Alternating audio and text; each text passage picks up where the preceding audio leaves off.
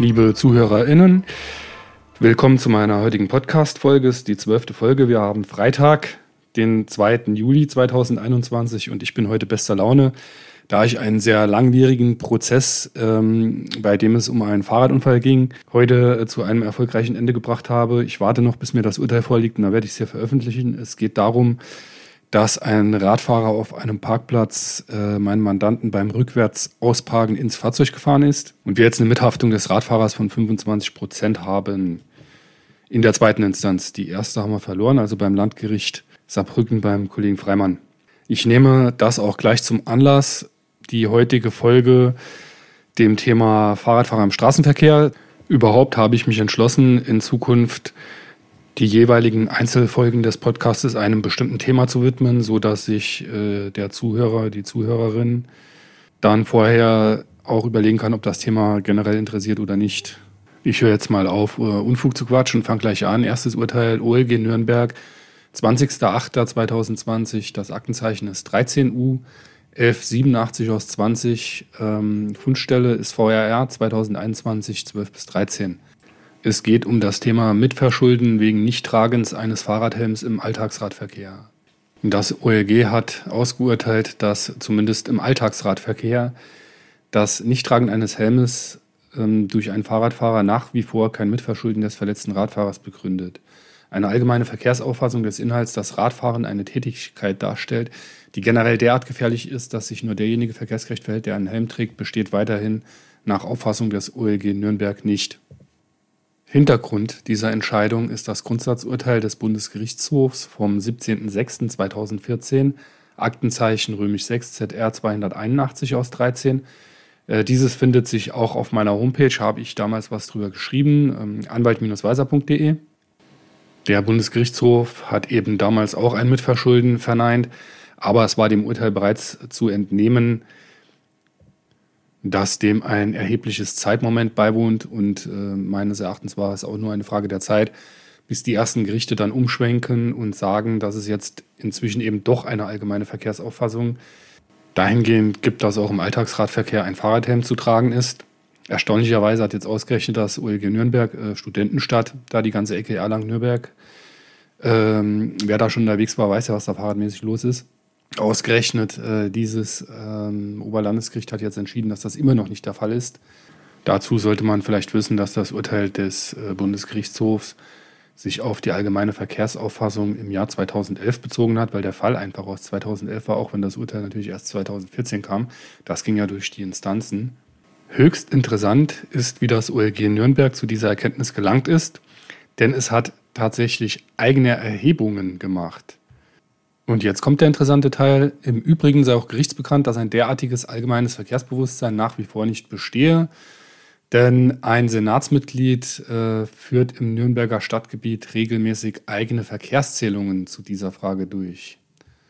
Und das Urteil enthält dann auch eine Statistik äh, aus den Jahren 2015, 16, 17 und 2020, die den Anteil der Helmträger, die der Kollege vom Senat da ähm, gezählt hat, ausweist. Und das sind äh, 15 bis 21,46 Prozent nur. So, und das Ganze wird dann hier noch aus äh, tatsächlich amtlichen Quellen, also aus ähm, äh, Statistiken amtlicher Quellen, dann noch äh, rezitiert und darauf gestützt. Da kommt man auch ähm, über das Bundesamt für Straßenwesen auf lediglich 18,0 bis außer 22,8 Prozent Helmträger. Das ist irgendwie erstaunlich wenig. Hätte ich mir ganz anders vorgestellt. Zu betonen ist, dass auch das OLG hier äh, nochmal klarstellt, dass sich das auf Alltagsradfahren bezieht, nämlich nicht ähm, auf äh, Rennradfahren, sportliches Radfahren etc.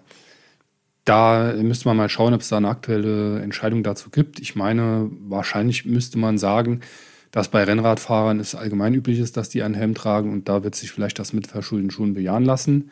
Ich schaue mal nach, wenn ich eine schöne Entscheidung finde, äh, liefere ich die nach. Problem hat sich bei mir jetzt in den letzten Jahren nicht gestellt, da tatsächlich Rennradfahrer ja eben immer, wenn die einen Unfall haben, diese, äh, diese Mitverschuldensfrage sich eben nicht stellt, die fahren ja eben mit Helm. Eine weitere schöne Entscheidung, weil in der Form eher selten, hat das Bundesverwaltungsgericht gefällt. Und zwar ist das Entscheidungsdatum der 4.12.2020. Das Aktenzeichen ist 3C5 aus 20.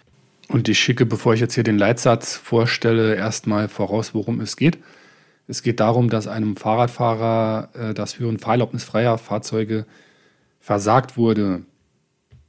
Das ist jetzt was, was dem Verkehrsrechtler bekannt ist, aber der Allgemeinheit vielleicht nicht. Und da eventuell auch andere Menschen meinen oder Menschinnen meinen äh, Podcast hören, möchte ich äh, kurz klarstellen, dass es also möglich ist, dass die Fahrerlaubnisbehörde einem Fahrradfahrer, der mit Drogen oder Alkohol beispielsweise im Straßenverkehr erwischt wurde, untersagt, auch fahrerlaubnisfreie Fahrzeuge zu führen. Das ist also äh, eine eher seltene Konstellation die aber durchaus vorkommt, auch in meiner Praxis schon vorgekommen ist. Das ist dann natürlich misslich für den davon Betroffenen. Es geht hier also sozusagen unjuristisch gesprochen um ein Fahrradfahrverbot, das von der Fahrerlaubnisbehörde verhängt wird. Also dem Kläger war Folgendes passiert. Er war am 8. Juni 2013 mit einer Blutalkoholkonzentration von 2,88 Promille auf einem Fahrrad im Straßenverkehr erwischt worden. Deshalb hat ihm das Amtsgericht äh, zu einer Geldstrafe verurteilt. Jetzt sollte man wissen, was ich auch nicht als allgemein bekannt unterstelle, dass auch auf einem Fahrrad bei Erreichen der 1,6 Promille-Grenze eine MPU zwingend vorgeschrieben ist. Also die 1,6 Promille-Grenze ist für Fahrradfahrer nicht nur deshalb wichtig, weil da die sogenannte absolute Fahntauglichkeit gegeben ist und man sich dann im Bereich einer Straftat befindet, also Paragraph 316 Trunkenheitsfahrt. Sie ist auch wichtig, weil bei Erreichen, Überschreiten dieser Grenze vielmehr, die Führerscheinstelle also die sogenannte Fahrerlaubnisbehörde, ich sage es mal einfach Führerscheinstelle, unjuristisch äh, gesagt, ähm, zwingend eine MPU anordnen muss zu der Frage der Eignung im Straßenverkehr. Also kann der äh, Betroffene noch unterscheiden zwischen äh, Trinken und Teilnahme am Straßenverkehr in zu, äh, zureichendem Maße. Das ist also dann, die Fragestellung ist praktisch mehr oder weniger genau wie beim Autofahrer. So, und jetzt kommt etwas, was man nur zwischen den Zeilen liest, was aber ziemlich krass ist und für Betroffene auch sehr überraschend oft. Das Ganze ist jetzt also am 8. Juni 2013 passiert, die Fahrt. Und am 10. Januar 2017, fast vier Jahre später, äh, kam dann die erneute Aufforderung, eine MPU vorzulegen äh, von Seiten der Fahrerlaubnisbehörde. Also vier Jahre später kam es da erst äh, zur Kollision mit der Fahrerlaubnisbehörde, drück, so drücke ich es jetzt mal aus.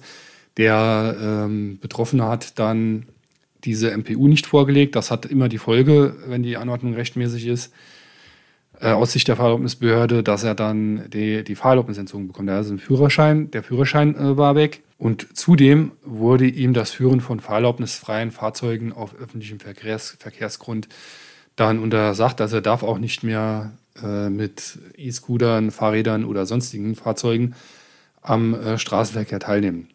Das ist dieses sogenannte, in Anführungszeichen, Fahrradfahrverbot.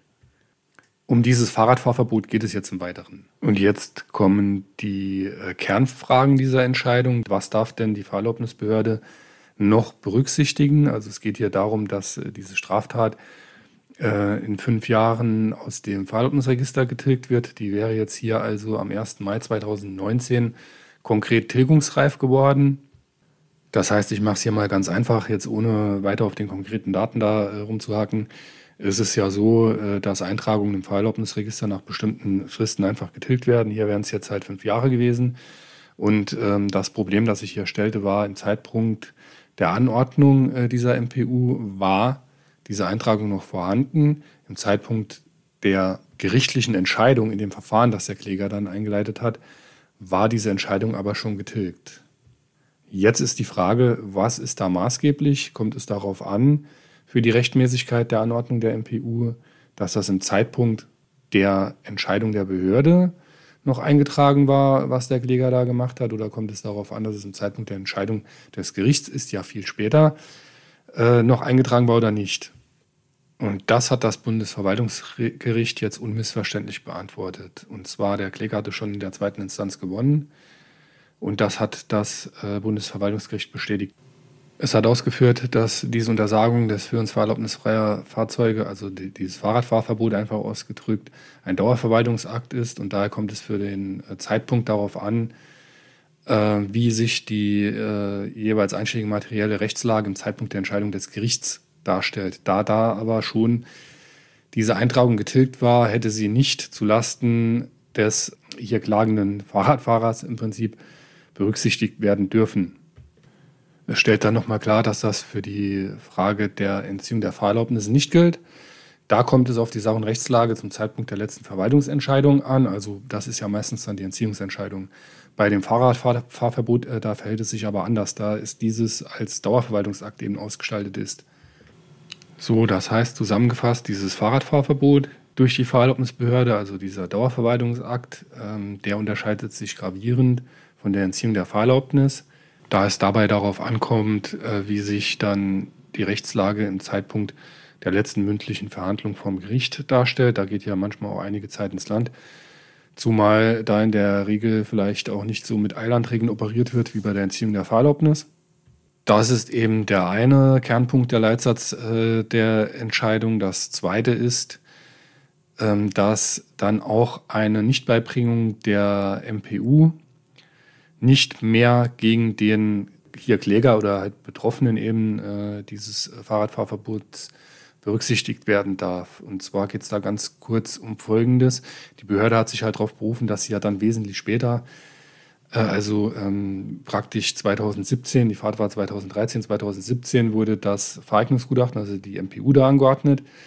Die hat äh, der Kläger nicht beigebracht und jetzt äh, war die Fahrerlaubnisbehörde der Meinung, na gut, also auch wenn es im Zeitpunkt der letzten gerichtlichen Entscheidung diese Eintragung dieser Trunkenheitsfahrt von 2013 eben da nicht mehr gab im Fahrerlaubnisregister, dann könne man aber praktisch hilfsweise sagen, diese Tatsache, dass die MPU nicht beigebracht wurde, das ist ja eine neue Tatsache, die ist noch bekannt, die kann man verwerten und da hat glücklicherweise und völlig zu Recht äh, das Bundesverwaltungsgericht und vorher auch schon der Verwaltungsgerichtshof äh, einen Riegel vorgeschoben und gesagt, äh, wenn eine im Vereignungsregister gespeicherte Eintragung zu einer Trunkenheitsfahrt mit einem Fahrrad wegen Ablauf der gesetzlichen Frist äh, da also getilgt ist, äh, dann unterliegt die einem Verwertungsverbot und dann darf auch die Annahme fehlender Eignung nicht darauf gestützt werden, da, gestützt werden, dass der Betroffene ein vor Ablauf der Frist gefordertes äh, Vereignungsgutachten nicht beigebracht hat. Also man kann da nicht sagen, die, die Eintragung ist zwar weg, aber er hat ja die MPU, die wir wegen dieser Eintragung ursprünglich mal gefordert haben, nicht beigebracht.